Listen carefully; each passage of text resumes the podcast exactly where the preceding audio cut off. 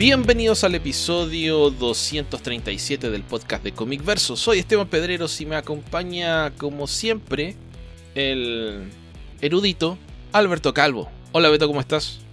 Hola, ¿qué tal? Muy bien, gracias. El er- erudito autodidacta. ¿Erudito o eructito? No sé, Beto, tómalo como quieras. Ok. Nuestros escuchas también lo pueden tomar como quieran. Tal vez haya evidencia en algunos podcasts anteriores, no lo sé. No lo sé. Traté de borrarla. Esperemos que haya funcionado. ¿Qué tal, Beto? ¿Qué, qué ha pasado en estos últimos dos días? Salió hace muy poco el último episodio de Tierra Prima, así que no creo que lo haya escuchado mucha gente aún. Eh, no lo sé. Bueno, en el momento que estamos grabando, Nadie. Y ya para cuando escuchen esto que estamos diciendo, quiero pensar que la mayoría de la gente que lo escucha ya lo habrá escuchado. Puede ser, puede ser. Yo estoy eh, meses atrasado de mis podcasts, así que no, no, no lo puedo garantizar, pero sí. Tenemos algunos escuchas que son bien eh, diligentes en sus hábitos podcasteros. Sí. Sí, hay, hay algunos que más tarde en aparecer el de notificación que ya, ya le dieron play. Así, tal cual. Beto esta semana ha estado marcada por eh, Snyder. Snyder, nuestro amigo Zack Snyder. ¿Nuestro? Sí, sí, lo digo. Yo esco- eh, yo escojo a sarcasmo mis se llama. Beto. Ok. Yo nada más, para que quede bien claro, yo escojo a mis amigos y jamás considero a mi amigo a esa persona. Ok. Beto, ¿qué te parece si empezamos ya a, a discutir o a responder algunas de las preguntas que nos han llegado? Tenemos un par de preguntas en eh, Facebook. ¿Qué te parece si partimos por ahí? Me parece bien. ¿Qué tienes? Tengo dos ojos, dos manos, dos piernas. Pero en Facebook, acá Elic nos dice, ¿qué opinan del arte de Dale Keown?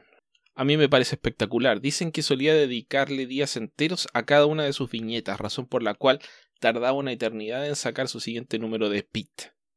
Sí, no, no, no creo que tardara días enteros, porque entonces sí, pues probablemente tendría una periodicidad más similar a la que tuvo el Battle Chasers de, de Joe Madureira, que pasaba más tiempo jugando videojuegos que dibujando, pero, pero sí, Sí. le dedicaba bastante tiempo, era, era un artista muy, muy dedicado, entonces, pues esto le... La, la- la cosa es que se veía reflejado, ¿no? A- Aquí Mm. no es el caso de que no pudiera trabajar porque pues durante el tiempo que estuvo en Marvel pues demostró que podía mayormente con las piezas de un título regular pero pero sí e- e- esos artistas que requería algo más de tiempo del usual para el nivel de calidad que quería poner en sus páginas Sí, que al final ese es el equilibrio. Yo el tema de que se dedicara días completos a una viñeta puede ser porque a veces tenía viñetas de dos páginas. Así que eh, me parece perfectamente posible. Pero sí eh, siempre siempre existe la posibilidad de que así sea no estoy seguro que en todos los casos se deba eh, pura y simplemente por dedicación. Como dice Beto en el caso...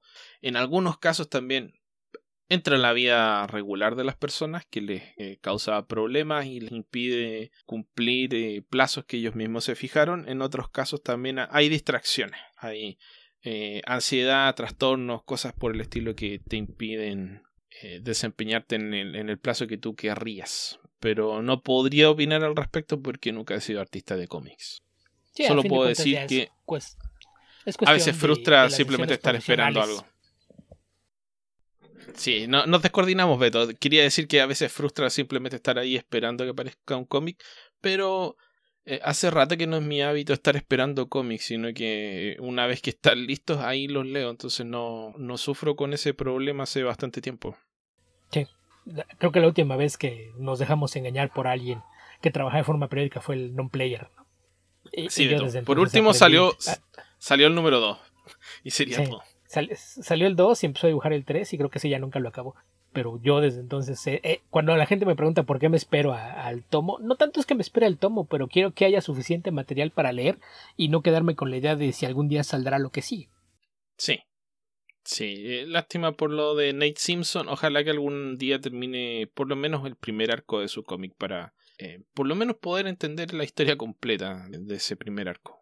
Sí, por lo menos. Eh, a, a mí me gusta el arte de Dale Keown, pero no he sido coleccionista de cómics de Dale Keown. Así que más allá de eso no te podría opinar, pero sí me parece eh, un estilo bien atractivo. Por algo destacó en su época. Sí, por algo lo invitaron a ser parte de la segunda oleada de Image Comics. Así es. Aaron Martínez, ¿hay algún cómic de deportes que recomienden? En el manga sí que existe todo un género, Spokon, pero en el caso del cómic occidental no recuerdo alguno. Saludos. Yo no, pues es que mayormente los que ha habido son, son tallens comerciales, ¿no? Está quizás el mm. más famoso, el NFL Super Pro. Bueno, en Chile hay un cómic famoso que es probablemente uno de los pocos cómics que han aparecido de forma regular en Chile, que es Barrabases, que es de un equipo de fútbol que es una mezcla de aventuras y, comedia.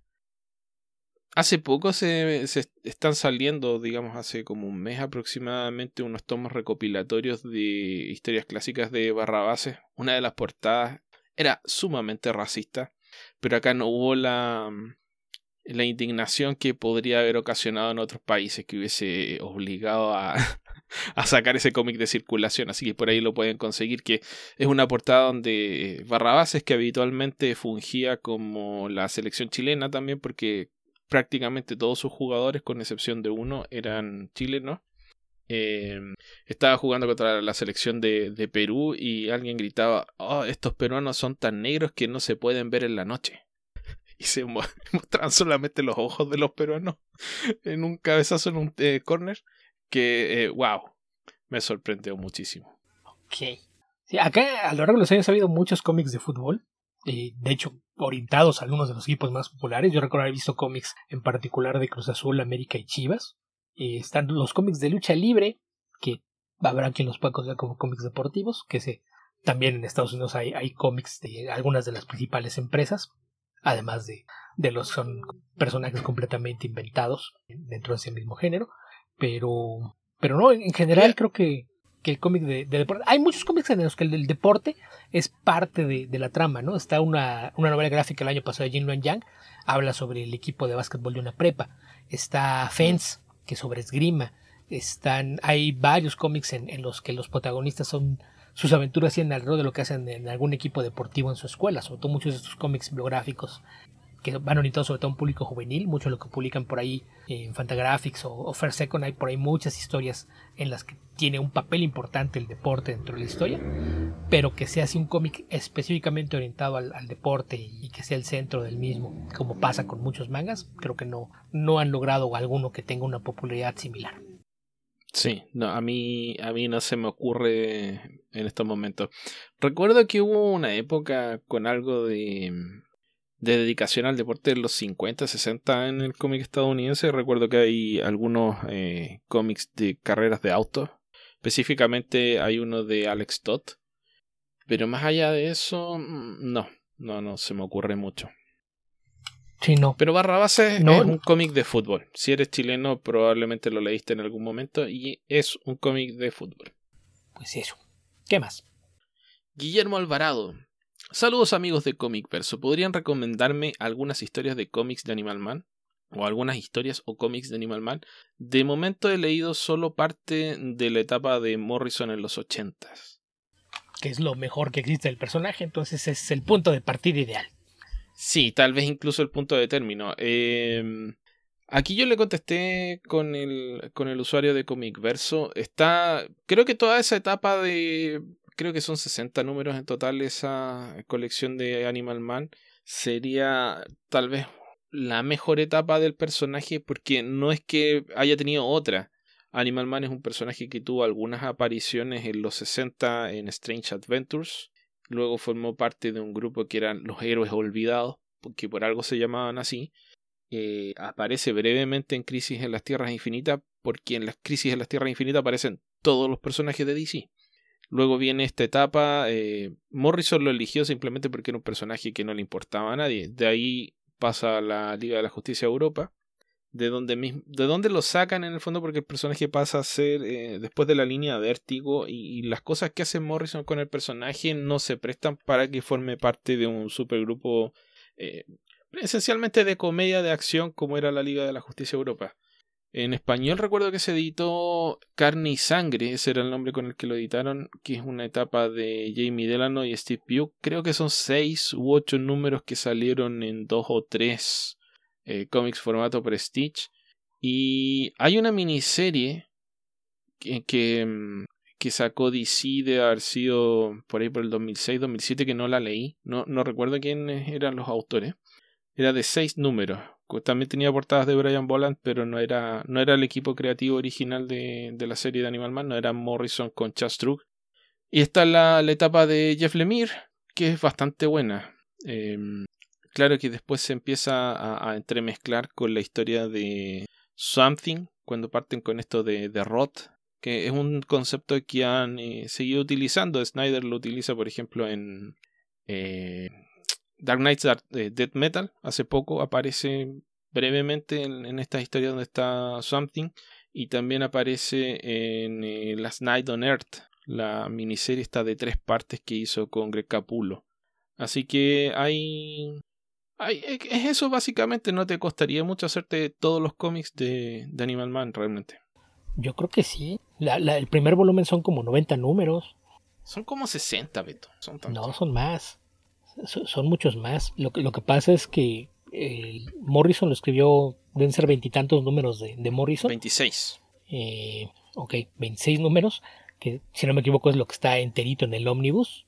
Pero eh, sí. después de eso la, la serie duró, duró años. O sea, después de que él se va, primero llegó Peter Milligan y después de Peter Milligan, y no sí, me acuerdo hasta Tom, está Tom Beach, Tom Beach con Stevie Dillon. Y ellos se van hasta como por el número 50 o algo así. Y después de eso, Jamie Dillon o con Steve Pioga hacen más de 30 números. Así es de que tienes son, razón. Llegó hasta el 90. número 89 en 1995. Ok, sí, so- sí, yo me acuerdo que eran bastantes más. Sí, Sí, yo no me acordaba casi que eran 90. tantos. Y el, el de Lemire es bastante bueno, o sea, deben ser, no sé si han de ser menos, unos 25, 30 quizá. Sí, sí, algo así. Así es de que no, no son tan poquitos, pero sí, sin duda lo, lo de Morrison es el mejor, la mejor forma de entrarle, porque el personaje, incluso su- sus poderes eran hasta cierto punto ridículos. Eh, un personaje creado en la Edad de Plata y, y, y se notaba, ¿no? Su, su poder consistía en poder replicar lo que hacían los animales que tenía a la vista. Así es de que generalmente era usado como chiste. Tenía un uso similar al que le daban a Plastic Man durante mucho tiempo.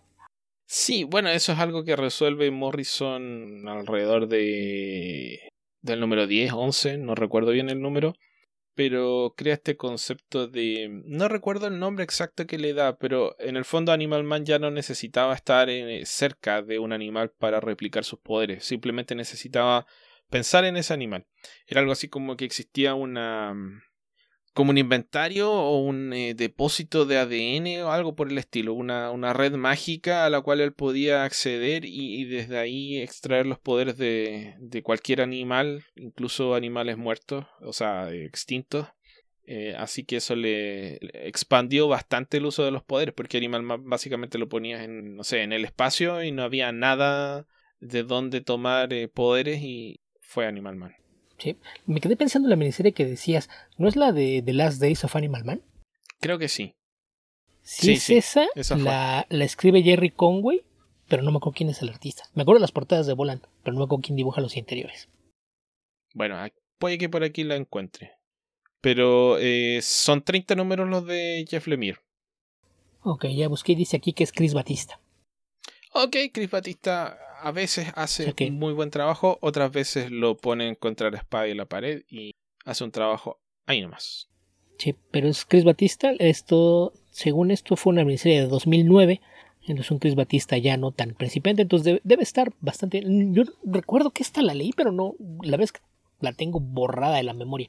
La portada es famosa porque es eh, una réplica de una de las portadas de, de la serie original, la, la del número uno, que era, era Body Baker corriendo hacia el lector, eh, rodeado de una estampida de animales donde se veían una, una jirafa, un rinoceronte y aves y la, la portada con la que abre la, la miniserie de Last Days of Animal Man, que es la, creo que la que le ponen- pusieron también al, al trade paperback, es lo mismo pero con los esqueletos, tanto de body como Sí. de los animales. Sí, tal cual. Yo no la leí, pero esto debe ser, no sé, una de las pocas cosas que ha escrito Jerry Conway eh, en los últimos, en la última década en cómics, por lo menos. Ha escrito varias cosas, pero sobre todo para editoriales independientes y proyectos muy contenidos. Él no está del todo retirado, más bien la, la cosa es que en, Marvel y DC no le ofrecen contratos para hacer más de one shots o historias cortas para antologías. Él tiende, la, tiende a, a ser muy, muy celoso de, de su trabajo. porque al parecer si de repente le hacen ofertas de, ay, pero no tenemos mucho presupuesto, te podríamos pagar esto. Y él sí es de los que prefieren decir que no a, a trabajar por eh, tarifas que no, no le parecen justas ni siquiera para un escritor principiante. Sí, además que no digamos que necesita el dinero tampoco. No, y aquí hay otro tema importante. Eh, cuando trabaja para editoriales de la que sea, más allá de lo que hace para Marvel o DC en historias ocasionales, eh, creo que la, la, razón por la que no ves que le den mucho trabajo es que siempre exige ser el dueño de las historias que escribe. Y hay editoriales que no están de acuerdo con eso. Como DC o Marvel. Eh, no, en el caso de DC o Marvel, pues es, se da por entendido que está haciendo War for Hire porque está trabajando con personajes de la editorial. Pero cuando crea editorial, historias nuevas, con personajes originales y demás, él siempre, siempre es muy claro en el debe haber cláusulas que aclaran que la obra es suya, más allá de cualquier otra cosa. Y, esto yo lo sé porque recuerdo que había sido invitado a participar en un, en un proyecto de heavy metal y esa fue la razón por la que se cayó la negociación, porque esto fue cuando eh, eh, heavy metal acababa de cambiar de administración y parte de, la estrategia multimedia con la que estaba trabajando el, dueño de Heavy Metal incluía una copropiedad de las cosas pensando en explotarlas en otros medios. Y se rehusó a negociar esa cláusula de propiedad de Jerry Conway y por eso Jerry Conway no participó en aquel cómic. Eso sí, sí, lo tengo bastante presente. Y, y cuando tuve oportunidad de platicar con él, fue, fue algo que, que sí dijo muy claro, que algo que aprendió en tantos años trabajando en Marvel y DC y después ver cómo funcionaba la televisión, fue a ser muy celoso de los derechos de sus creaciones. Me parece perfecto, Beto. Y nos queda una última pregunta que la hace Enrique Godoy de Leija. Iba a decir Lejía, Beto, pero no, es Leija. Podcast de Comiverso, que no habían terminado con eso hace unos años. No, volvimos en 2019. O sea, terminamos sí, pero volvimos. Sí, estuvimos fuera aproximadamente un año. La, la, segunda mitad de 2018 y la primera de 2019 aproximadamente. Así es. Ok, Beto, ¿qué tenemos en Twitter? En Twitter, pues hay bastantito. déjame checar exactamente en dónde nos, quedamos con, con, las pendientes que, según yo, la, ¿Será, la ¿será mucha, mucho aventurarme decir que hay alguna pregunta de tío Coy? Más de una. ¿Me estaría, arriesgando, ¿Me estaría arriesgando o no? Eh, eh, eh, yo creo que nada. Esa es, una, esa es una apuesta que ninguna casa de apuestas te pagaría un momio que, que valga la pena tu tiempo, Esteban. Es verdad, es verdad. Ok, ahora sí. hay una pregunta de, del domingo pasado que, que, no alcanzamos a responder, me imagino que llegó más tarde, que es de Sutons, Gabriel35W. Que dice, hola Esteban y Alberto, ¿me pueden recomendar algunas obras de Joe Kubert? Saludos a los dos. Es que el problema con algunas de las obras de Kubert es que lo difícil... Sí, pero el problema es recomendarte algo que te vaya a gustar. No, deja que le vaya a gustar, que vaya a encontrar reimpresiones de algo, de algo que valga la pena porque no va a ser tan fácil que encuentre mucho del material. A lo mejor muchas de las novelas gráficas que hizo en la primera década de, este siglo, a lo mejor es así todavía las, las, localiza con cierta facilidad, pero mucho de su material clásico como eh, Sgt. Rock, Enemy Ace o, Thor no va a ser tan fácil. Eh, por ejemplo, Thor está... Thor está en español, lo publicaron hace no mucho tiempo en España, así que se puede conseguir eh, en librería, de hecho. En Chile es probable que en tiendas de, descuentos encuentres eh, tomos del Tarzán de Joe Kubert. Y hay algunos showcase que sacó DC, por ejemplo el de Hawkman, eh, pero no estoy seguro que se puedan conseguir todavía, donde también puedes ver el trabajo de, de... Que esos de Hawkman, el arte es muy bonito, pero las historias sí dejan mucho que desear. Son producto de su época. Son historias muy, muy simplonas. E, e incluso el arte de Gilbert, pese que ya es muy bonito, no es nada como lo, lo, que leímos años más tarde, ¿no? Yo por eso mencionaba lo de las novelas gráficas, porque por ahí desde, no sé, mediados de los 90, casi todos los 2000, publicó varias novelas gráficas en donde sí ya su arte está súper desarrollado y son historias más elaboradas. Mencioné Fax from Sarajevo, que es un, un libro de no ficción, que era, él tenía un intercambio de correspondencia vía fax con un agente de, de ventas de cómics que, vivía en la Yugoslavia, en Sarajevo, justamente durante el sitio de esa ciudad. Fue alguien que su, casa fue destruida durante un bombardeo y se había mudado a un edificio de, oficinas abandonado y bastante maltratado, en donde encontró que la única comunicación que tenía con el resto del mundo era la máquina de fax de su oficina que todavía funcionaba. Entonces mm. utilizaba el fax para tener correspondencia con gente de otras partes del mundo, incluido Joe Kubert, a quien conoció porque él, él manejó algunos de sus cómics cuando se imprimieron allá. Y lo que hizo Kubert fue tomar eh, esos faxes para crear un cómic en el que retrataba un poco de cómo era la vida en Sarajevo durante el sitio de, la ciudad. Es un cómic muy muy bueno, se salió originalmente en pasta dura y después salieron ediciones en pasta blanda que si no me equivoco se sigue reimprimiendo, es, es una edición de Dark Horse, esa no creo que sea difícil de conseguir, es un cómic muy muy bueno. Otras novelas gráficas que hizo en, inicios de, este siglo eh, tenían mucho que ver con temas de historias de judíos. Publicó una que se llama Yosel con una fecha, no, 1943 era, pero tenía fecha en meses, así no, no recuerdo qué, era. Apareció, hay una miniserie que ah, hasta eso, a pesar de que el escribo Nazarelo es bastante buena, de Science Rock, que es Digo, puse, puse el prólogo porque yo sé que tú te quejas de todo lo que hace Azarelo. Yo insisto, Azarelo no, no, de lo que hace Azarelo con Batman, con superhéroes. Eh, mira, hay un superhéroes es que, malo. Que creo que es lo último que leí de Joe Cooper. Que no, Mira, la historia es, más o menos, ¿ya?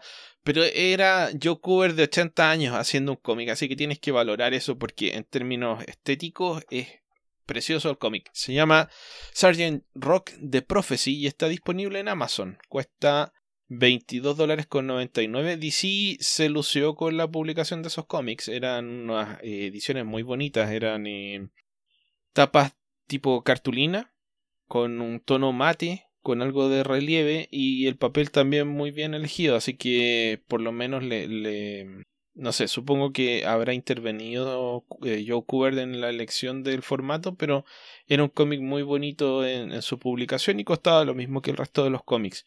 Ahora, eh, 22 dólares con 99 me parece que es un precio razonable en términos de, mm, del contenido, pero nuevamente no es una gran historia, pero tienes a Joe Kubert haciendo aguadas de tinta. No, es, muy bonito el cómic. ¿Sabes por qué son bonitos? No buena la historia. ¿Sabes, por qué son ¿Ah? bonitos esos tomos? Las dos personas responsables de publicar esos tomos a inicios de los 2000 ah, fueron me imagino Scott ya quiénes son. Scott Dumbier y Brian Azarello. Y Brian Azarello y, No, no, Brian Azarello Chiarello. No, Mark Chiarello. Eso, eso, eso. E, entonces, ellos dos son responsables de los tomos, por eso son bonitos, porque salió esa de, de. Rock, que es escrita y dibujada por, por Kubert, y uno o dos años después salió una novela gráfica de Thor, que se llama Prehistoric Odyssey, en un formato muy similar. Eh, la, la, que yo mencionaba de que escribió este, se llama Between Hell and a Hard Place, que es una miniserie de seis números y después salió en tomos tanto de pasta dura como blanda, que es bastante buena. También en, en esos años apareció un, western que se llama Tex the Lonesome Ranger, esa no recuerdo quién la escribía, pero esa es, es, una buena historia y, y, su trabajo en western también luce bastante. Y lo último que, que recuerdo haberle visto fue una historia de Wednesday Comics de, de Sgt. Rock que le escribía Adam, que fue el debut como escritor de Adam y estaba ilustrado por, por su papá. Y Mira, después de eso, eh, Sarajevo, Fax from Sarajevo está en Amazon a 20 dólares. El de pasta hablando, obviamente. Sí, el de pasta hablando. bastante razonable. Sí, vale mucho la pena. aparte de que es una historia de la vida real, tal cual. Cómic documental, por decirlo de alguna forma. Es una buena historia que está muy bien dibujada. Y mira, no está tan caro, no sé si te lo podrás conseguir, pero el Artist Edition de Joe Kubert está a 120 dólares en Amazon. Esto a través de, de segundos vendedores. Eh, no sé cómo se llama este sistema de afiliados, bla, bla, bla. Y, y me parece que para tener esta edición eh, está bien. Si realmente te, te, vuelves fan y te interesa tenerla, está súper bien ese precio. Debe haber costado estos 75 o 100 dólares en, en su publicación original, así que ni siquiera tiene un sobreprecio escandaloso. No, está decente. Sobre todo considerando que, que, todos los tomos, una vez que terminan y no hay reimpresiones, tienden a, a dispararse. Sí, Sí, los puede encontrar por 300, 400, hasta 500 dólares. He visto algunos y puede que estén bastante más caros en otros lados como eBay, por ejemplo. Sí, seguramente.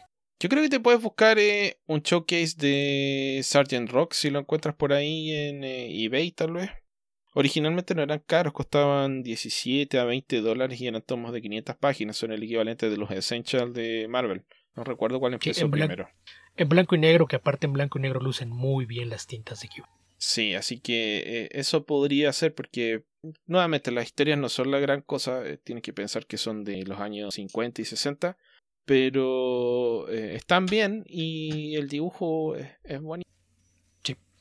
Y pasando a lo que sigue, la primera de Yokoi, el invocado por Esteban, y que me pregunta a mí que si todavía conservo la caja de cómics que cuento que me daron cuando tenía 8 años, que quiere ver fotos. La caja como tal, no, esa caja hace mucho que falleció, los cómics conservo la gran mayoría de ellos. Algo que no es tarea fácil considerando que tengo un hermano que cuando yo recibí esa caja él tenía dos años, pues se darán cuenta de que cualquier cosa tan frágil como el papel era algo que siempre corría a riesgo, además de, que mi abuela era enemiga de cualquier cosa que fuera papel que ayudara a que alguien más perdiera el tiempo en sus propias palabras. Así es de que hubo, hubo que defender mucho de ese material. Entonces debo tener de aquellos 200 y pico de cómics, debo tener más de 150. No todos en, en el mejor estado posible, pero sí hay todavía bastantes. Eh, veré si algún día de estos me, me, me hago tiempo de, de, tomarle fotos a algunos de los más viejos. ¿Qué más, Feto? ¿Qué más? Y el mismo tío Coy. ¿Saben qué historias se publicaron en El Hombre Araña Presenta en los 80 en México?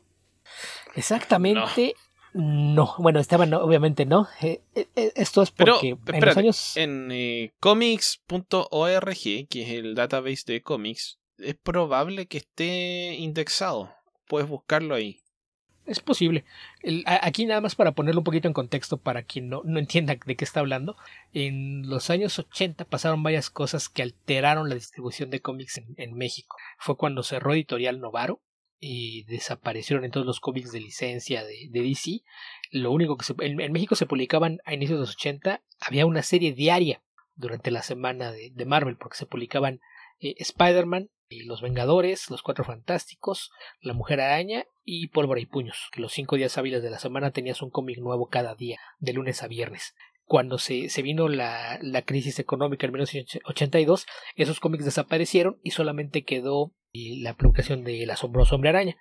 El único cómic que Editorial Novedades publicaba parte de ese era La espada salvaje de Conan en un formato muy pequeñito, más o menos media carta. Eran las historias en blanco y negro de la revista. Y eh, algunos años después, cuando apareció Editorial Beat, un poquito eh, como respuesta de parte de, de, de novedades, sacaron un, una serie complementaria a El Hombre Araña, que se llamaba El Hombre Araña Presenta, y las historias que sí estoy seguro de que aparecieron, eh, venían historias de Avengers West Coast, desde algunos números de los de Angel con Al Milgram, y después toda la etapa de John Byrne en ese título. Eh, publicaron la mayor parte de los X-Men de, de, Chris Claremont con Dave Cockrum y John Byrne. Lo último que apareció, si no mal recuerdo, fue eh, la saga de Fénix Oscura. Ya no, no, no continuaron con lo, lo que fue después. Entonces, la gran mayoría de, de lo de de Cockrum y Barn. Eh, después pusieron también los Fantastic Four de Barn. No recuerdo si están completos, no, no, no creo, la verdad. Y publicaron algunos números de los Fantastic Four de Walter Simonson. De esos sí fueron muy pocos. Mira, en, efectivamente está indexado, pero no está indexado completo. Habla de doscientos y tantos números y están indexados aproximadamente 150. Y dice que parte con Secret Wars. El número uno de era. Cierto. Marvel Super Heroes Secret Wars 1984. Y bueno, obvio sigue con Secret Wars. Y así sucesivamente. Deja ver si el sí, de... número 13 que habrá ahí. El número 13 ya es. Ah, todavía Secret Wars, así que algo metieron entre medio. Sí, sí, ahora que, que Avengers. Creo que, creo que la lanzaron justamente. Sí, empezaron a, a, publicar las historias de forma alterna. Empezaron a publicar esa serie justamente cuando llegaron a, la saga del traje alienígena. Entonces me imagino que empezaron a recibir correspondencia preguntando de dónde había salido el traje negro. Y fue, fue así que lanzaron esa segunda serie. Empezó con, empezó con la, la historia de, Secret Wars y después empezaron a alternar. Entonces tenías en un número aparecían los, los X-Men, en, otro número en otra historia. Entonces obviamente empezaron con los Avengers West Coast antes de terminar Secret Wars. Empezaron alternando un, una, una historia en los pares, otra en los nones y cada vez que concluían lo iba reemplazando alguna otra serie en donde aparecieron las, las que ya había mencionado. Sí, en total al parecer son 296 números y están indexados un poco más de la mitad. Ok. Así que eso. Pero parece que lo que les faltan son las portadas. Tienen... Eh, no. Sí, está casi todo, así que ahí lo puedes buscar. Comics.org buscas por el nombre de la serie que sería eh, yo busqué Hombre Araña y me apareció en el listado Hombre Araña presenta eh, como a la mitad de la página y ahí están. Así que lo puedes buscar tú mismo eh, qué es lo que hay ahí exactamente. Perfecto. ¿Qué más? Ahí, ahí, ahí, puede tener una respuesta más completa que la que yo había dado. Eh, el mismo tío Coy, ¿qué fue de Kerry Gamil? Se retiró de los cómics, se dedicó al cine. Bueno, no, al cine concretamente, se dedicó a hacer arte conceptual y diseño de personajes para cine, televisión y videojuegos. Pero eventualmente regresó a los cómics. según yo, está trabajando ya en cargos administrativos más que, que como artista. Él, él se hizo famoso, él empezó a trabajar en, Marvel a finales de los 70 y durante todos los 80 gozó de, bastante popularidad, sobre todo como artista de, Superman. En, Marvel hizo cosas con Power Man y Iron Fist. Y, hizo algunas cosas con Spider-Man, es el, creador de, personajes de, estos villanos eh, secundarios que son muy queridos por los fans, como Frogman y, White Rabbit, son, son creaciones visuales de, Kerry Gamil. Y hacia mediados de los 90 fue cuando se fue a trabajar en, cine y, TV. Eh, sé que regresó a los cómics porque recuerdo que estaba haciendo algunas de las adaptaciones. Eh, bueno, más, bien colaboró con Dark Horse cuando hicieron adaptaciones de algunas películas en las que él había trabajado. Y después se regresó para trabajar con Vanguard en algunos libros de arte para, para artistas. Y ya, ya como, como dibujante, como tal, recuerdo que él estaba trabajando ahora cosa de unos 10 años en un cómic biográfico de Bela Lugosi que luego se metió en problemas porque no, no sé cómo está todo el tema este de los derechos de uso de la imagen de Lugosi, que, que no tiene familia pero sí tiene herederos y, estos se le han pasado haciéndole la vida de cuadritos a quien quiera que quiera usar la, imagen de Lugosi en lo que sea, lo, cual ha sido un, problema constante porque resulta ser que no puedes hacer estatuas, figuras de acción o pósters que tengan la imagen de Lugosi sin darle dinero a, a estas personas. Entonces aquel cómic nunca salió pero cuando apareció la, adaptación más reciente de, la novela original de, Stoker, que se publicó, si no mal recuerdo, a mediados del año pasado, por ahí de mayo, junio de haber aparecido, la, adaptación no, la dibuja él, pero él aparece con el crédito de director artístico, si no mal recuerdo. Entonces, si, está trabajando, esa, esa, adaptación la publicó Legendary Comics. Entonces, habría que ver si, si está trabajando actualmente para Legendary también en cine o solamente en sus proyectos impresos. Sí, esa es una versión extendida de la página de Wikipedia de Kerry Gamil en inglés. ¿Extendida? ¿Dije más de lo que hay en la página? Ajá. Ok. Si, tuviera más tiempo libre, regresaría al editor de, de Wikipedia para expandir esas cosas. Ok, Beto, ¿qué más? El mismo tío Coy. Hay un cómic en el que muestran un mapa de Gotham como si fuera una espiral. ¿Recuerdan cuál hay es? Hay varios mapas de Gotham. Como espiral, como no espiral, recuerdo cuál será, pero hay varios. Sí, mapas de Gotham han aparecido muchísimos a lo largo de los años, pero no, no recuerdo alguno que se viera acumular. Sí. Por ejemplo, después de Batman Begins, decidieron incluir The Narrows dentro de, de la descripción de Gotham, pero si lo comparas con los mapas de Gotham de los 90 eran bien distintos. Hay algunas versiones de Gotham que son eh, Manhattan y hay otras que no son Manhattan. En fin. Durante, durante No Man's Land. Ese mapa en particular que mencionan no me suena. Durante No Man's Land, al inicio de la, de la serie, eh, aparecieron mapas, a, veces no de la ciudad completa, sino de secciones, para que entendieras cómo había quedado dividida la ciudad durante, durante el periodo en el que estuvo cerrada. Pero sí, no, no, me suena como espiral, no, ni idea. No, vamos a ver si, si Google me ayuda, pero no, no me suena. vas a tener que darle en Google, voy a tener suerte. Sí. ok, dale, ¿qué más? Eh, la que sigue, Arturo Lemesía López. ¿Les gustan las historias del cuarto mundo? ¿Les gustan las de Kirby o las que lo, sucedieron? Sí, sí y sí. Pero el último es con asterisco. Que el último depende quién y haciendo qué. Sí. Hay algunas buenas, hay otras no tan buenas. Hay unas que absolutamente eh, no entienden el material de origen. Por ejemplo, el Zack Snyder y Jeff Jones no, no, no parecen entender o tener una idea clara del material de origen, como que lo interpretan muy, muy libremente. Así que sí, sí y sí con asteriscos, depende. Sí, que el, problema con, con, las originales de Kirby es que no tenía editor y ya tenía libertad absoluta. Fue una de las condiciones que puso para irse a DC después de pelearse con Stanley. Y creo que su trabajo sí se vio afectado porque tenía demasiadas ideas. Entonces, lo que pasa con muchos de esos cómics es que te saturan de información. Entonces, no, no es tan fácil seguirlos, pero la, la riqueza de los conceptos hace que, que, valgan mucho la pena. Sí, sí, son un tanto agotadores, como dice Beto, tienen muchísima información. Eh, el lenguaje yo lo encuentro un poco anticuado, incluso para los 70. Pero bueno, pensemos que Kirby ya tenía 60 en esa época. Sobre todo, más allá de lo, de lo anticuado, piensen que es un tanto rebuscado O sea, saben que estaba acostumbrado Sí. a contar historias con imágenes y fue la primera vez que lo dejaron escribir y sí se ve que se estaba esforzando por, por tener un nivel de calidad alto y de repente era demasiado rebuscado para su propio bien. Sí, puede ser. Yo lo encuentro un poco anacrónico. Es como que cuando incluso tratan de hablar como jóvenes los personajes suenan... eh, Ah, sí, porque estaba muy en onda con, Como un viejo tratando de hablar como joven. con los sí. hippies. Sí, sí, tal cual. Eh, pero sí, sí. Ahora requieren cierto nivel de esfuerzo, diría yo, sobre todo para el lector moderno. Hay que... Sí, requieren un, un poco de esfuerzo para, para entenderlos bien, qué sé yo, pero no, yo creo que son bien eh, disfrutables. Sí, coincido. Eh, pasando a la que ¿Qué sigue, más, Beto? ¿Qué más? el mismo Arturo. ¿Creen que conforme pasan los años hay conceptos o historias en los cómics que ya no se pueden actualizar? Uh, tendrías que darme un ejemplo, porque en principio creo que todo se podría actualizar. El tema es que se haga bien o mal, pero eso basta con que se haga otra adaptación. Pero claro, hay, hay conceptos que tal vez tal cual no se pueden actualizar. Por ejemplo, eh, Ebony de... Ebony no se puede actualizar tal cual como era Ebony en los cómics de The Spirit. Pero Lo puedes actualizar, Puedes pero no hacer va, algo. no va a ser lo que era y, y no tendría mucho sentido que quisieras hacer algo por el estilo.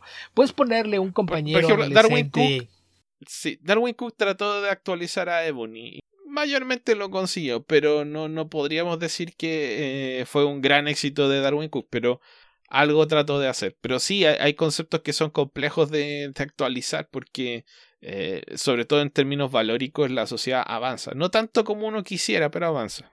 Sí, y, aquí yo creo que esto no es algo que se limita a los cómics. Lo, mismo pasa con la animación, el cine, la televisión, la literatura. Por eso de, de repente hay cosas que han retirado de circulación. Hace poquito estaba el, el escándalo porque la- los herederos de, de Dr. Seuss decidieron retirar seis libros que contenían ilustraciones claramente racistas y, por ahí hubo mu- mucho escándalo de gente que estaba reaccionando al respecto, pero pues es, e- e- es algo que pues era un producto de su época y habrá cosas que se puedan eh, limpiar o sanitizar de algún modo, pero no, no con todo se va a poder. Entonces, yo creo que el hecho de que algunas historias o conceptos sean anacrónicos es algo perfectamente normal y comprensible. Sí, por ejemplo, si quisieras hacer a la Justice Society of America tal como era, eh, en cuanto salieron esos cómics, el All Star Comics eh, 3 y, y en adelante, tendrías a la Mujer Maravilla como secretaria del grupo y un grupo compuesto absolutamente por hombres blancos.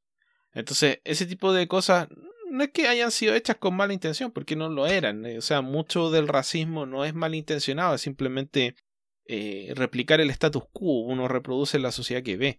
Eh, Entonces muchas veces no vas más allá de tratar de, de, de ser más justo que lo que te parece normal. Entonces es difícil conservar esos conceptos tal cual eran eh, en términos modernos, pero sí puedes hacer algo parecido, que evoque la idea, pero sea por supuesto mucho más moderno.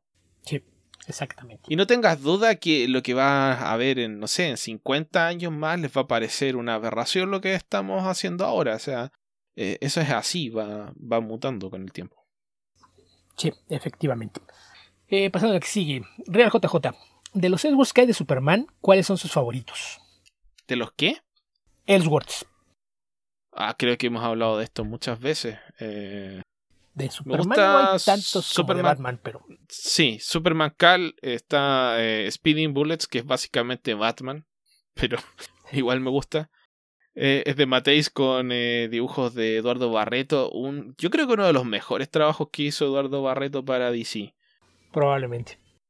Me gusta mucho, o me gustó mucho, la verdad es que hace mucho tiempo que no lo leo, Under the Yellow Sun, que es un... eh, es una historia que se narra en paralelo, que es- es Clark Kent como periodista escribiendo una novela y paralelamente es la novela de, de Clark Kent.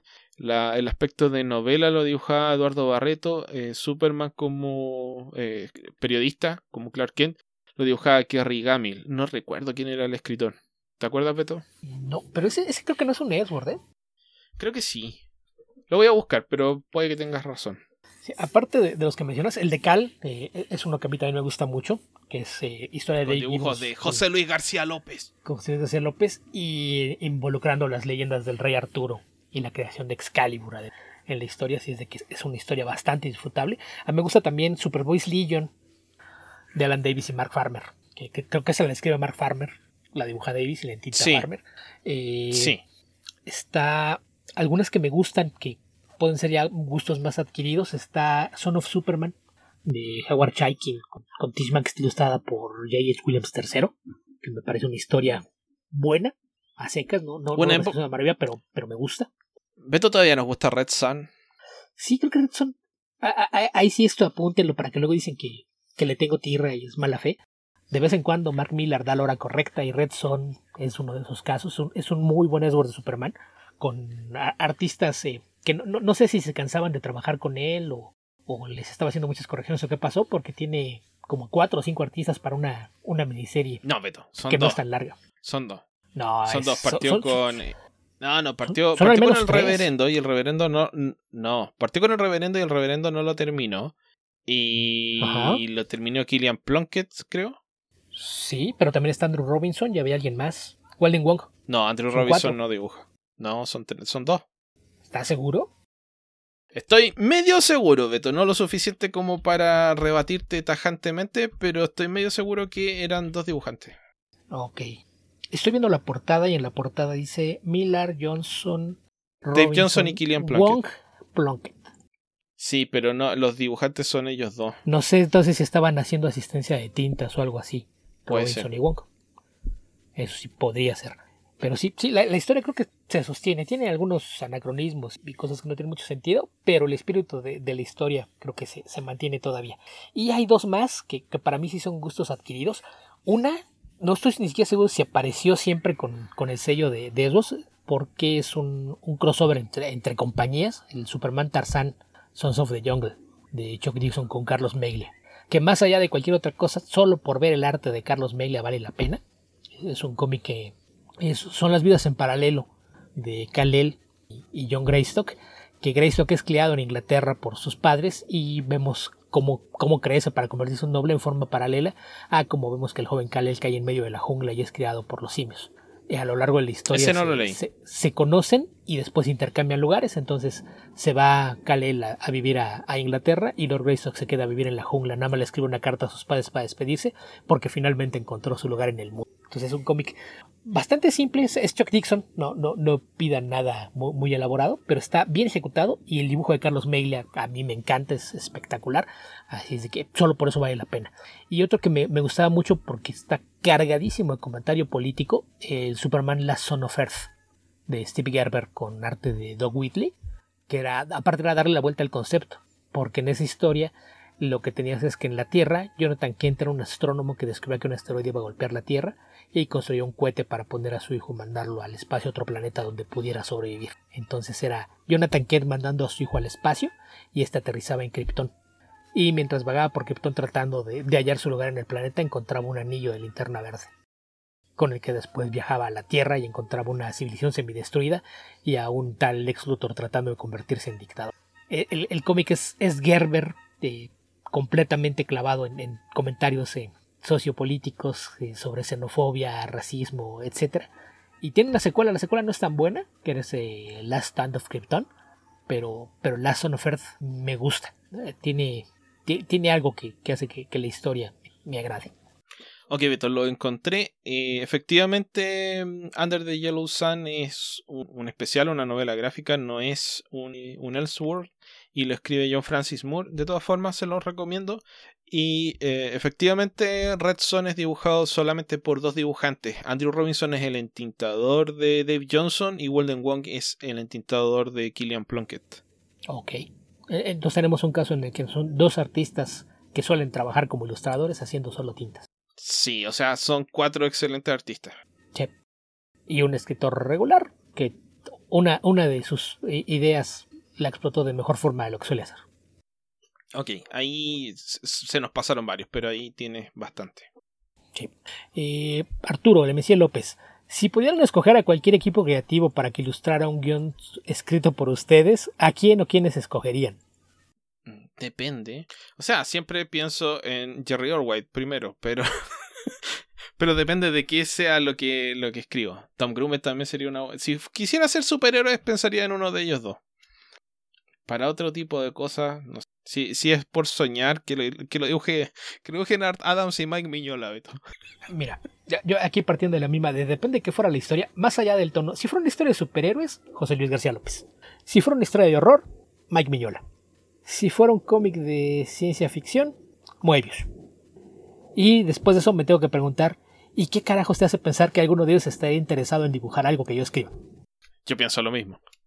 ¿Qué te hace pensar que alguno de ellos escribiría, dibujaría algo que tú escribas, Beto? Sí, lo sé. Eh, eh, El síndrome del impostor es fuerte y cuando piensas en esa clase de nombres se vuelve aún más fuerte. Sí, no me acuerdo quién decía que la gente eh, inteligente está llena de dudas y la gente tonta está llena de seguridad. Así que el síndrome del impostor lamentablemente siempre acompaña. Sí. Ok, Beto. ¿Qué más? ¿Qué más? Uriel Espinosa. En vista del Snyder Cut y lo diferente que son sus personajes a los de los cómics, me he visto con sentimientos encontrados. A veces quisiera que la gente viera a Superman o Wonder Woman como los símbolos que son y no como personas que pueden matar a cualquiera con un dedo. Bueno, eso no era pregunta, comentario, pero yo estoy completamente de acuerdo. Y no, no es tanto que sea la gente, nada más necesitamos que algunos creativos se den cuenta de, que no, no entiendan a los personajes y quizás no debieran aceptar trabajar con ellos. Zack Snyder, yo lo he dicho más de una vez, es una persona que todo el mundo sabe que es objetivista. Un objetivista jamás va a entender la idea del superhéroe altruista, porque va a contar todo lo que él cree como filosofía de vida. Sí, o sea, creo que tiene razón. En el yo comparto absolutamente ese sentimiento. Creo que justamente hay personajes que están para representar cosas y personajes que están para humanizar eh, a estos superhéroes. Eh, los personajes de DC tienen... Hay personajes de DC que son más humanos y hay otros personajes que no lo son y que tienen justamente el objetivo de ser eh, inspiradores. O por lo menos eso querría uno. Generalmente sus historias transitan por ese, ese camino y cuando no lo hacen mayormente fracasan. Así que eh, sí, pienso que el objetivo de Superman no es tomar, sobre todo siendo Superman, que puede hacer casi cualquier cosa, eh, es tomar decisiones difíciles en el sentido de que sean... Es fácil para Superman matar a una serie de terroristas que van a matar a un montón de personas. Lo difícil es que Superman salve a todo el mundo. Por lo tanto, tú tienes que tratar que Superman salve a todo el mundo, que dé una solución mejor que la que puede dar una persona. Un, eh, grupo, un comando de asalto, como ha pasado, por ejemplo, cuando se tomaron, no me acuerdo dónde fue, eh, en Rusia, que se tomaron un teatro y mataron a varias personas y el ejército ruso entró y mató a todos los terroristas. Eh, ya, o sea, Tú puedes hacer una historia donde Batman o Superman hagan exactamente lo mismo, entren y maten a todos los terroristas, pero tú buscarías que Batman y Superman encuentren una solución mejor que la que pueden encontrar las personas, para que las personas después busquen una mejor solución que la primera que podrían encontrar. Entonces, eh, para eso están esas historias, y eso es lo que uno le gustaría ver reflejado en, en ese tipo de, de cómics de superhéroes y películas de superhéroes. Sí, y, nada más para crear un poquito, porque ya, ya me han preguntado un par de veces a qué me refiero con el objetivismo. En el objetivismo, básicamente lo que te dicen es que el, el hombre como tal está sujeto a sus características para interactuar en la sociedad. Entonces, en el momento que alguien tenga poderes que lo eleven por encima de la media, es una persona que abusaría de esos poderes. O se convierte en un dios, o se las arregla para demostrarle a los demás que es superior. Lo cual, pues, va contra todo lo que representa Superman y Wonder Woman, por ejemplo. El otro, el otro problema que hay con, con, esto es que generalmente los objetivistas tienden a ser muy cínicos y a mucha gente se le olvida y le aplauden a, Snyder lo que hace. Nada más recuerden lo que dijo de Batman. Si a mí me dejaran hacer la película de Batman, en el momento que lo meto a la prisión, lo primero que había pasado es que lo hubieran violado. Ok, Beto, creo que por algo la gente se olvida de esas cosas. Por algo se olvida de esas cosas, pero debían recordarlo en lugar de estar aplaudiendo todas las estupideces que escupe alguien como Zack Snyder. Sí, sí, derechamente. Eh, justamente creo que hay un tema de hay un tema de que eh, el realismo tiene su lugar y el idealismo también tiene su lugar. Entonces, eh, eso, hay que saber cuál es cuál y emplearlos del mejor modo. Sí. ¿Qué más? Recuerden, los superhéroes fueron creados como un medio de entretenimiento para niños. La idea de pensar voy a hacer una historia de superhéroes para adultos, pues como que va un poquito con, contra la, la idea básica de, de, existir de los superhéroes. Eh, Uriel Espinosa, los 90 son vistos con malos ojos, pero de Marvel, ¿hay algún arco de historia que sea bueno de esa época? Oí que Heroes Return es bueno. Es que creo que aquí la generalización es porque en los Eh. 90 hubo cómics muy malos, pero eso no implica que todo fuera malo. No, por ejemplo, los Thunderbolts son de los 90 y son muy buenos. Claro que de finales de los 90.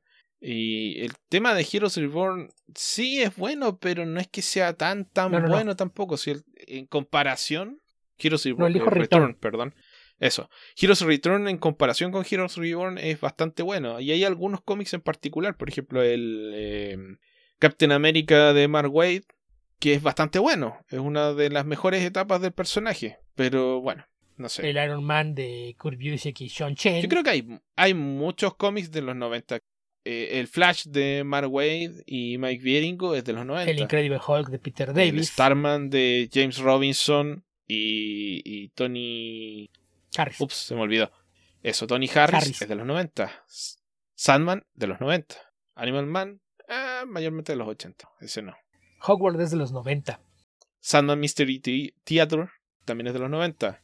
Eh, Sandman es de los ah, 90. Hourman. Hourman de los 90. Spectre El- de los 90. El Animal Man que mencionaste hace un rato de Grant Morrison es de los 90. Los Invisibles de Grant Morrison son de los 90. En los 90 nace Vértigo. En los 90 Ujú. apareció eh, Valiant. Entonces hay muchísimos cómics buenos en los 90 en todas las editoriales. Él, él preguntaba por... La, la Justice League de, de Morrison es de los 90. Sí, él preguntaba en específico por, por Marvel. Por ejemplo, en Marvel aparecen series que no les va tan bien. Clandestine de Alan Davis es buenísima y es de los 90.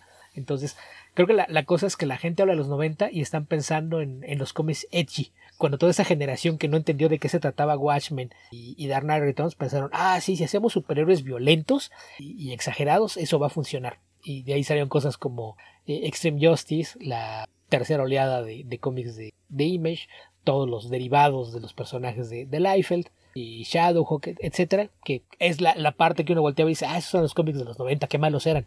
Pero no es que fuera lo único que se producía. O sea, es como todas las épocas había cosas buenas y malas, nada más es cosa de saber hacia dónde estás volteando. Sí, además que en realidad yo creo que tendrías que dividir a los 90. eh, fueron rápidos los 90. Hay- Son como tres etapas en el fondo. Porque tienes la, la explosión de eh, 90-91 de los creadores de Image, el surgimiento de Image y todos los clones de esos artistas. El hecho de. Y fue tan.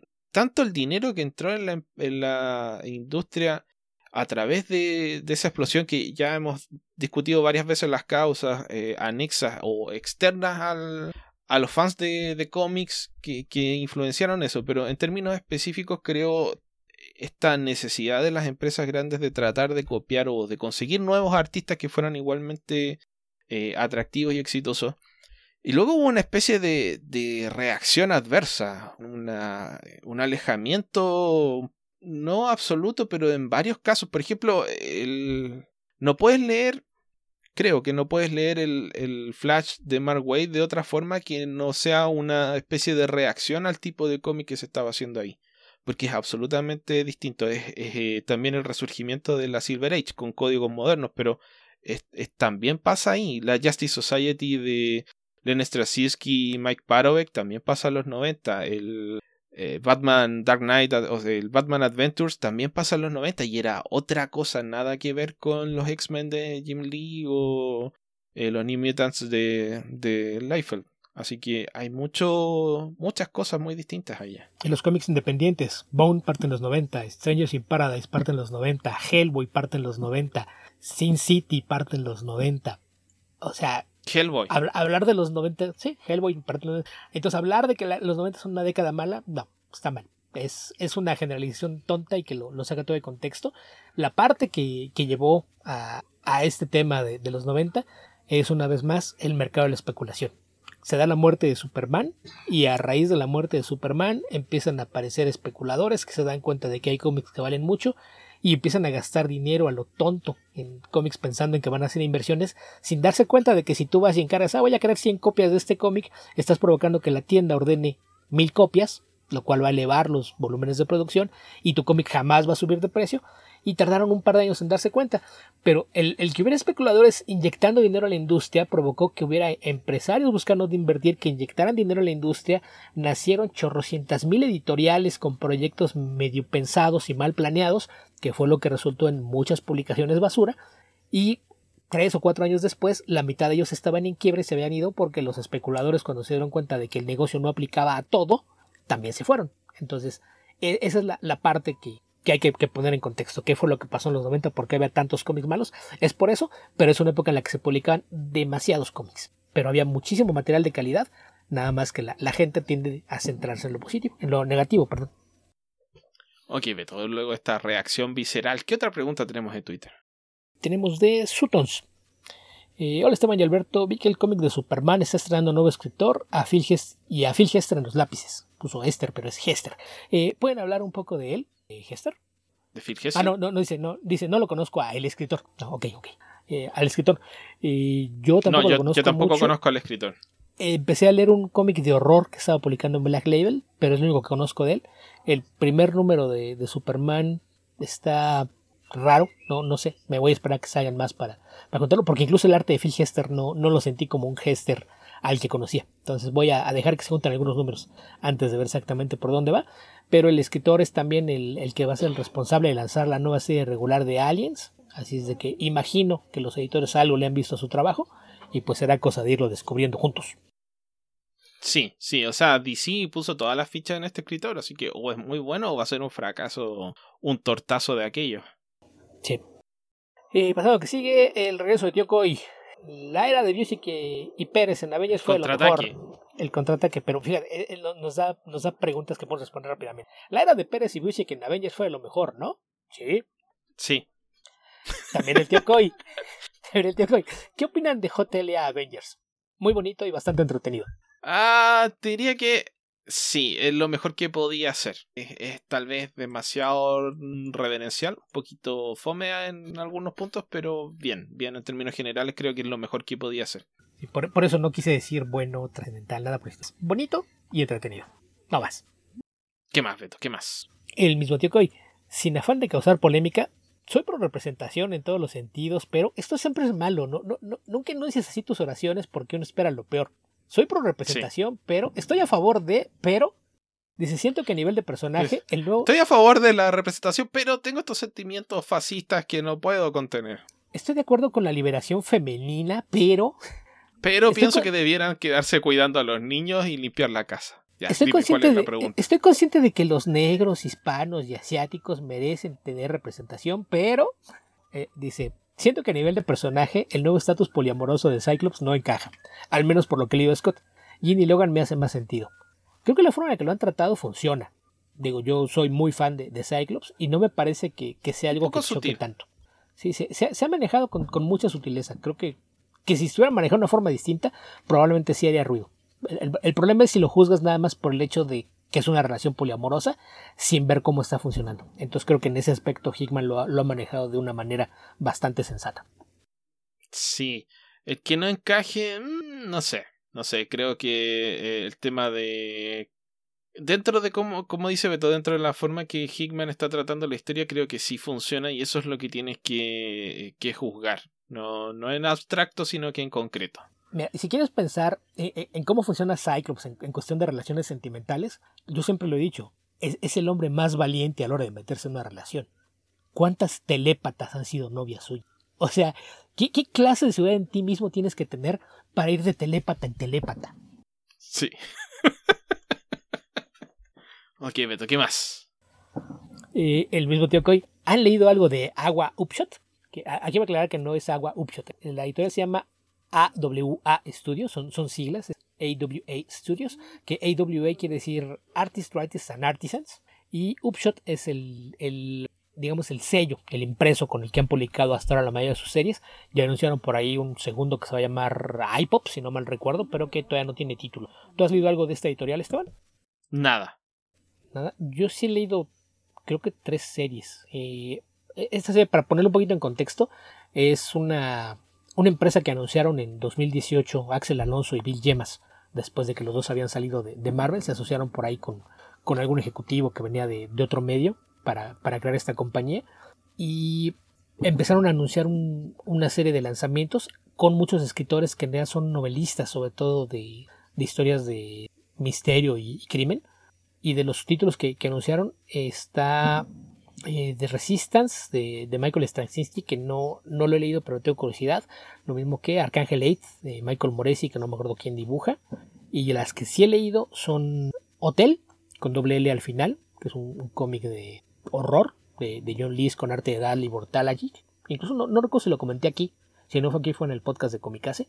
Es una historia de, de horror tal cual en, un hotel en medio de la carretera. De hecho, la razón de que tenga la doble L es justamente para poder jugar con el título, porque en, la portada, el logotipo de, la serie. Sí, sí, lo, lo comento hasta acá. Ok, es el, la señal luminosa del hotel, Hell. pero están apagadas la O y la T, para que se lea como infierno. Eh, la otra que, que, leí es Red Border, que es de, de Jason Starr, que es un novelista de, de horror, que trata sobre una pareja que huyendo de, un grupo de criminales intenta cruzar la frontera hacia los Estados Unidos y se encuentra con que del otro lado tampoco están a salvo. Ese, si, si no mal recuerdo, no me digan eh, mentiroso en caso de que no suceda. Si no mal recuerdo, se lo va a publicar Panini próximamente, el de Red Border. El otro que leí fue eh, Bad Mother de, de Krista Faust que también es, escritora de, prosa habitualmente. Hay algunos títulos que me dan mal atención, hay cosas de, Benjamin Percy que se ven interesantes, pero no, no las he leído, que sobre todo es Year Zero, que acaba de empezar una segunda miniserie, y tenía otra serie anunciada por ahí, que no, no recuerdo qué título tenía, pero es una editorial que sobre todo está bien planeada, porque empezaron a reunir escritores y a trabajar los proyectos, pero no trataron de inundar el mercado con series. La anunciaron la, editorial de 2018 y no apareció nada hasta mediados de, de 2020 empezaron a aparecer los cómics, y han aparecido poco a poco. Tienen un chorral de proyectos anunciados con, equipos creativos interesantes. De los escritores que están involucrados, hay por ahí anunciado un proyecto de, de Colin Bond, hay algo de, de Gar Dennis, eh, acaba de partir una serie que escribe Brian Edward Hill. De, del de, se anunció un, no, sé si es un one shot, una segunda miniserie que, que iba a ser la, la, secuela.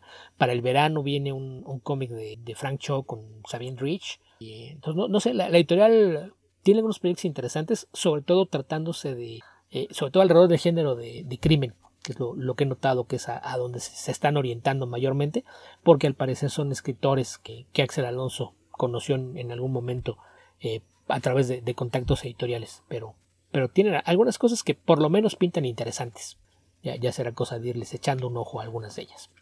Ok, ¿qué más, Beto? ¿Qué más? Y pues de esa tenemos de Tier McDoll.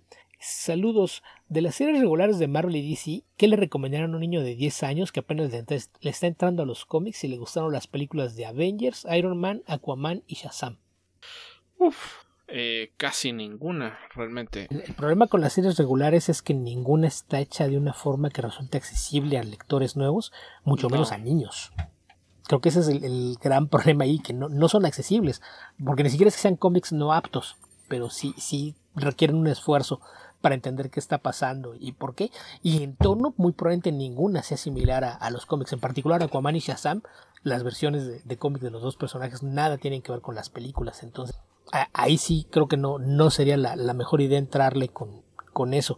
De Avengers, no, no he checado cómo está, pero el cómic que estaba publicando IDW de Marvel Action, creo que le habían puesto nombre, se llama Marvel Action Avengers. Ese sí, sí tiene historias bastante más accesibles, sobre todo para, para niños y adolescentes. Creo que es un cómic bastante más apto, pero no sé si siga.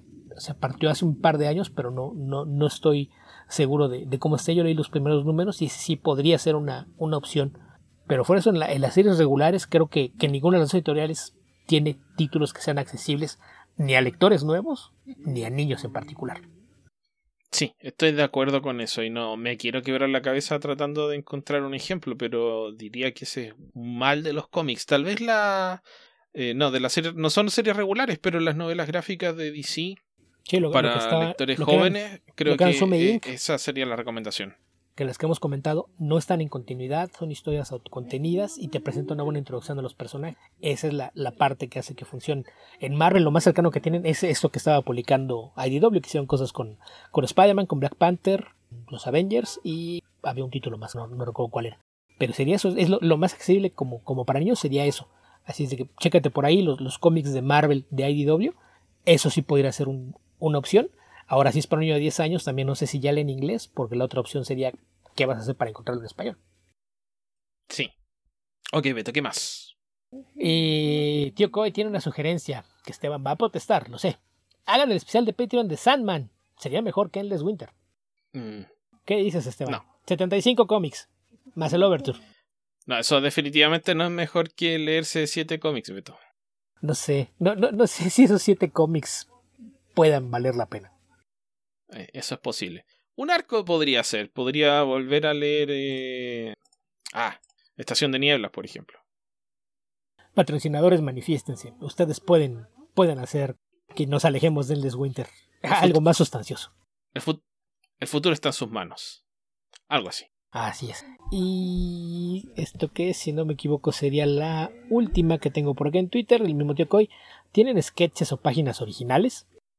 Eh, sí, muy pocas, porque no, no me caracterizo por tener mucho dinero, pero sí, sketches tengo, tengo una- un blog con sketches que he ido pidiendo en convenciones, que no son muchos, Beto tiene muchísimos. Y páginas originales, sí, tengo una de que la estaba vendiendo muy barata. Eh, ay, ¿cómo se llama?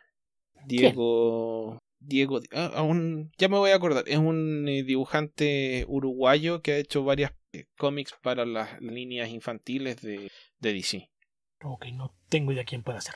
Yo no tengo páginas originales.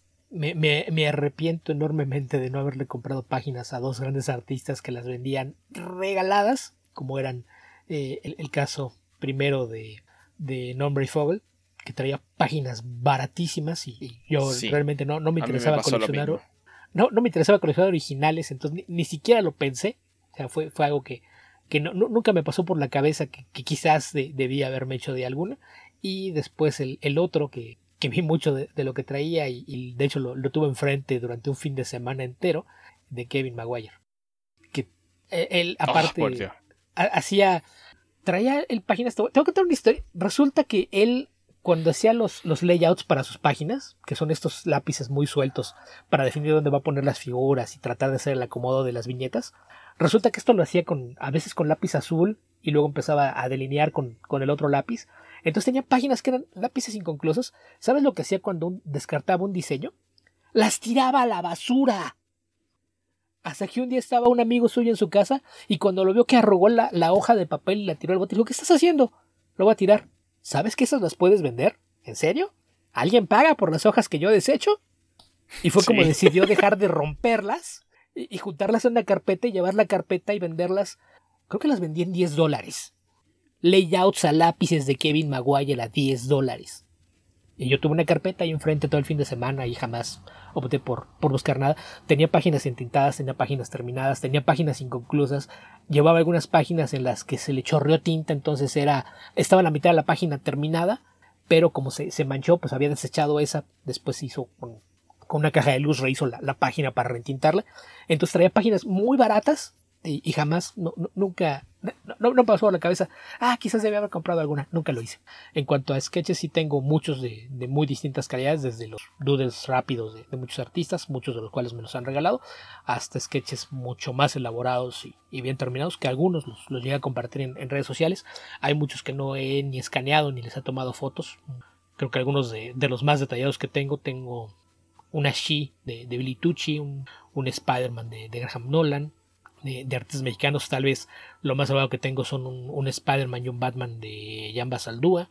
En fin, sí, sí tengo bastantes eh, sketches, bocetos y doodles que he ido acumulando a lo largo de, de convenciones en, en mucho, mucho tiempo. Ya, no, no me puedo acordar del, del apellido de este dibujante, pero estaba vendiendo páginas originales de sus cómics, eh, que eran de estos infantiles de la Justice League, eh, y creo que también tenía de la Justice League Lego, o Batman Lego. Algo así como 5 mil pesos eh, la página, que son menos de 10 dólares la página.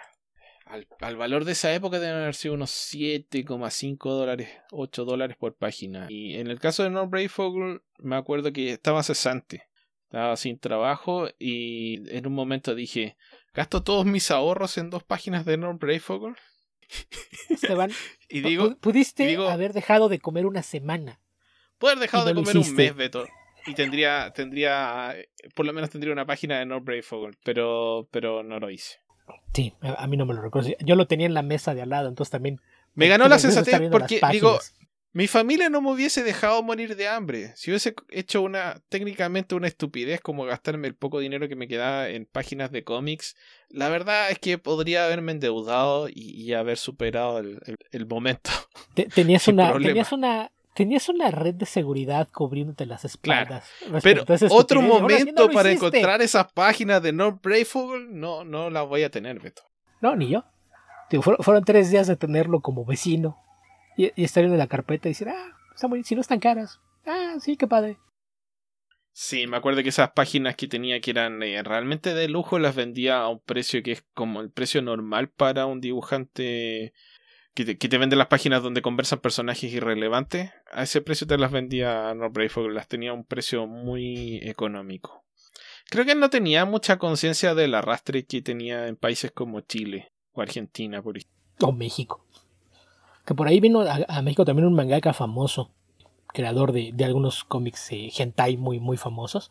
Y él, él traía originales, creo que desde 100 pesos, que eran 5 dólares en adelante. Dependiendo de lo laboral que hicieras de la página, pero tal cual traía para todos los precios. Y él sí vendió muchísimo. Ok, Beto. ¿Qué más?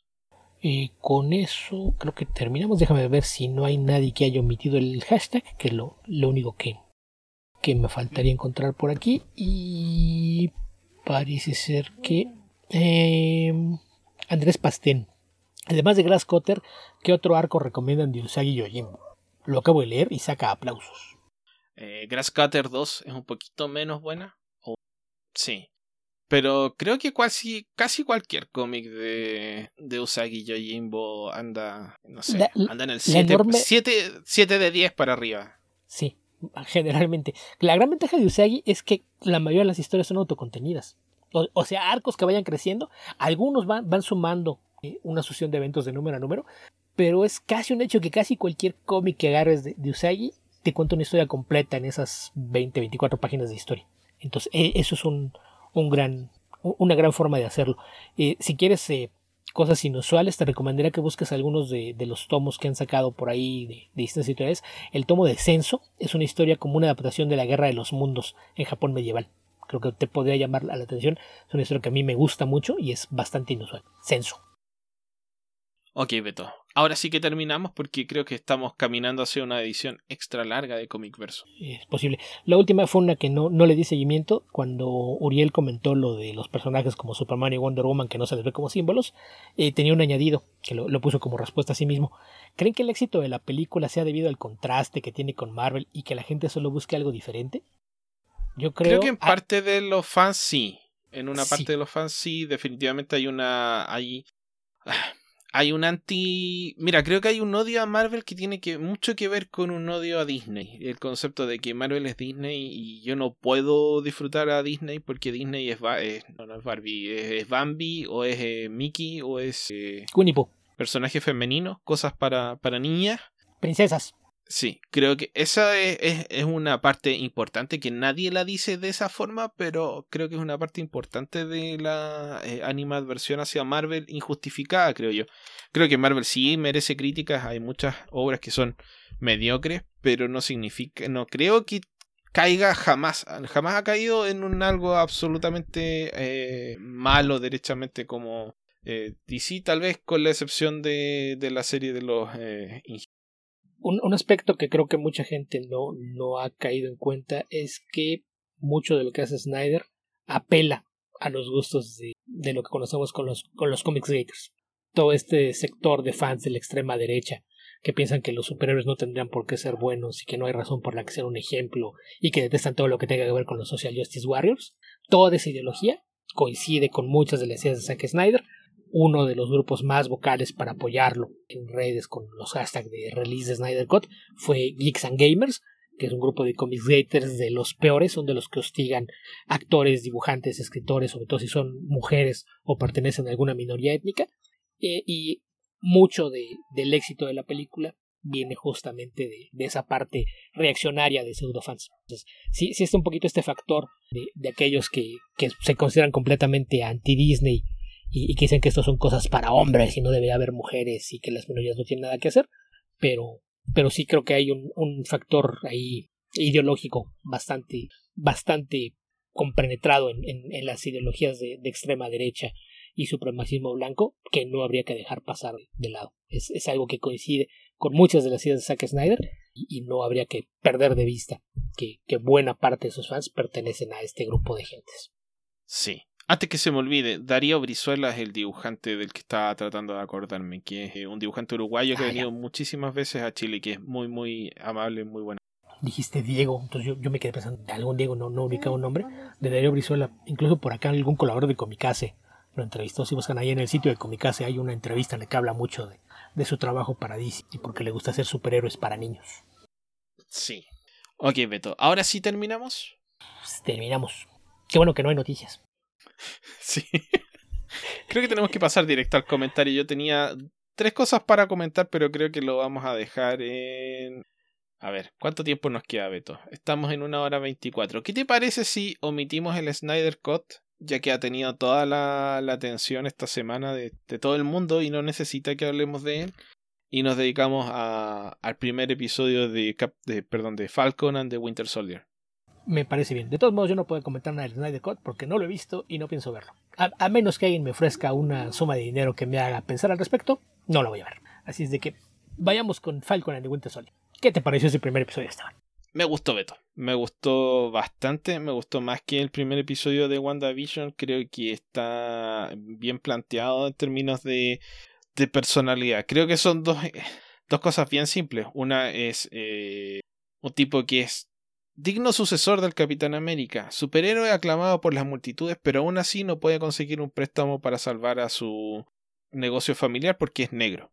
Y otro que es eh, Winter Soldier, que eh, me secuestraron la mente por décadas y cometí un montón de actos horribles de los cuales no sé si alguna vez me voy a poder reponer. Siento una culpa infinita y no sé qué hacer. Y estos dos personajes en algún momento van a empezar a trabajar juntos. Así que esa, ese planteamiento sencillo, creo yo, de, de dónde están, dónde está la psiquis de cada uno de los personajes, me parece bueno e interesante. Sí, creo que una cosa importante es eh, la variedad tonal para aquellos que dicen es que todo el MCU es igual. Creo que no puedes encontrar dos productos tan distintos entre sí como WandaVision y Falcon and the Winter Soldier. Creo que eso, es importante, la, forma en, la que planearon el lanzamiento de las series ayuda a eso. Esta idea de, los dos personajes, creo que un punto importante es que los dos están lidiando de una u otra forma con un trauma. Porque algo que se ha convertido en un punto importante, que es quizás lo único que hay en común entre las dos series, es que esto se da eh, en un mundo post de blip, es el cinco años después. ¿Qué pasa después de que la gente que se perdió por cinco años regresa? Es como la gente está tratando de lidiar con volver a la normalidad y como dos personas que pasaron por esta situación de una forma completamente directa, en el caso de Winter Soldier incluso aún más traumática por eso que mencionas del secuestro mental, es, es algo que, humaniza mucho a los personajes y que le da un trasfondo de lo más interesante a la serie. Sí, y creo que el, Mucha gente se ríe del blip, pero yo encuentro que fue una solución brillante para crear consecuencias en el universo Marvel que no sean tan terribles, ¿ya? Pero de todas formas son terribles, o sea, el tema con el blip, creo que lo comenté cuando hablamos de Endgame Beta hace ya dos años de haber sido, tal vez un poquito menos, fue que eh, es una... fue un recurso muy original bueno, no sé si original, no sé si original es la palabra, pero fue un muy buen recurso a efectos de darle consecuencias al término de Infinity War sin deshacerte de un montón de personajes, sin tener que matar a 30 o 40 superhéroes. Eh, simplemente creaste estos cinco años de desolación y de una, eh, un dolor infinito para los sobrevivientes y luego pones a los a los que desaparecieron de vuelta y los de vuelta eh, se tienen que enfrentar a las consecuencias de esto que es el resentimiento involuntario de las personas que sobrevivieron, que por ejemplo está la relación con la, con la hermana de, de Sam, que es, hey, yo me tuve que hacer cargo sola de, de mi familia y del negocio familiar por cinco años, y tú no estuviste acá. Y obvio que la respuesta de Sam Wilson va a ser, pero me morí por cinco años, o sea, no, no fue que te abandoné, simplemente no, no pude hacer nada. Pero el, tema es que durante cinco años ella se tuvo que hacer cargo de, ese negocio y no lo pudo, no lo pudo salvar. Está en las últimas. Y él ahora quiere retomar las cosas porque para él no pasó el tiempo, para él simplemente es el día siguiente o la semana siguiente o el mes siguiente, entonces está tratando de que las cosas sean como él las recuerda hace un mes, pero un mes fue hace cinco años, entonces em, son muchos los cambios a los cuales eh, el pasado no, no podemos volver al pasado, pero en este caso el pasado se movió mucho más de lo que él quería o puede controlar y, está ahí con esta complicación de, que se ilustra de muy, buena forma en la relación con la hermana y en las consecuencias de la desaparición de él. Por ejemplo, otra consecuencia que no creo que la vayan a abarcar nunca, pero se me ocurrió el otro día. Si desaparece la mitad de la gente y de pronto tienes que ajustar, por ejemplo, la economía, la agricultura, a abastecer a la mitad de las personas y de repente te aparece la otra mitad de las personas. ¡Wow! ¿De dónde sacas comida para tanta gente? La habitación. Entre los lugares donde vivían muchas de esas personas fueron ocupados por alguien más. ¿Qué pasa con ellos? Los hospitales, que tuvimos un, vistazo a lo que sería el caos en, en WandaVision. Entonces, me, gusta que lo estén haciendo así por pedacitos, que no, no, no, se hayan clavado en eso, pero te demuestren que hay consecuencias. Y el, el tema que mencionas hace un rato del racismo, que, que no le dan el préstamo porque es negro, creo que eso va a ser un tema muy importante a lo largo de la serie, porque ya una vez que lo, lo pones en perspectiva y viendo el episodio completo, la idea de que el gobierno le pidió a Sam que entregara el escudo del Capitán América y que después te das cuenta de que le dan el escudo a un hombre blanco, también tiene mucho que ver con el tema del racismo y una vez más, cuando lo ves ya en, perspectiva, la escena al inicio de la película, este homenaje a Steve Rogers cuando ponen el escudo en, un despliegue como de museo, la presencia de Rhodey ahí alcanza un peso mucho mayor. El momento en el que le están pidiendo a Sam que entregue el escudo, porque es un hombre negro y ni modo que un negro vaya a ser el Capitán América. El único otro héroe que se presenta, el único miembro de los Avengers que acude para prestarle apoyo en ese momento, es Rhodey, el único otro Avenger que es negro. Y si, si lo piensas un poquito en perspectiva, la forma en la que está construido el, universo cinematográfico de Marvel, Rhodey también viene saliendo de un evento traumático. Había quedado inválido. ¿Y te acuerdas cómo fue que se quedó inválido? Eh, sí, fue. Fue Falcon quien le disparó. No, fue Vision. Eso. Mientras él perseguía a Falcon. Ah, tenía la duda. Sabía que eran los tres, pero no me acordaba del orden. Así es de que. La, forma de desarrollar personajes en sí es algo impresionante.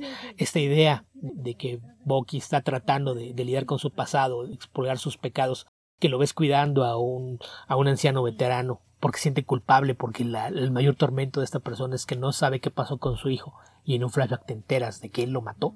Creo que son, son la, clase de detallitos que, que ayudan a, construir estos personajes. Sí, bueno, creo que asumimos desde que inicia el comentario que ya, ya vea, también dije que le dieron el escudo a otro hombre blanco.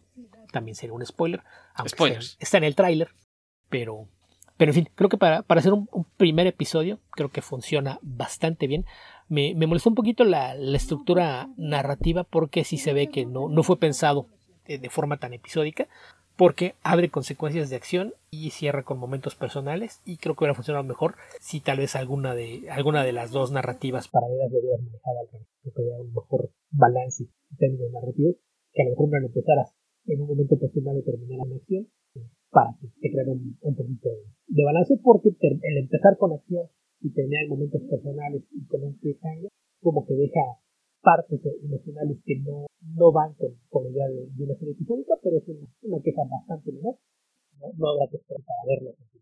Pero no sé, yo, yo creo que eh, está hecho a propósito, no creo que haya ahí un tema de falta o mala planificación, porque eh, los dos personajes abren con una escena de acción que los introduce como sus versiones de acción, y luego viene la introspección, entonces eh, te muestran ese, ese, no sé, el heroísmo, de, el heroísmo de Falcon y luego la humanidad de Falcon, y en el caso de Winter Soldier es eh, el, el, poder terrorífico de Winter Soldier y luego la, la introspección, la culpa.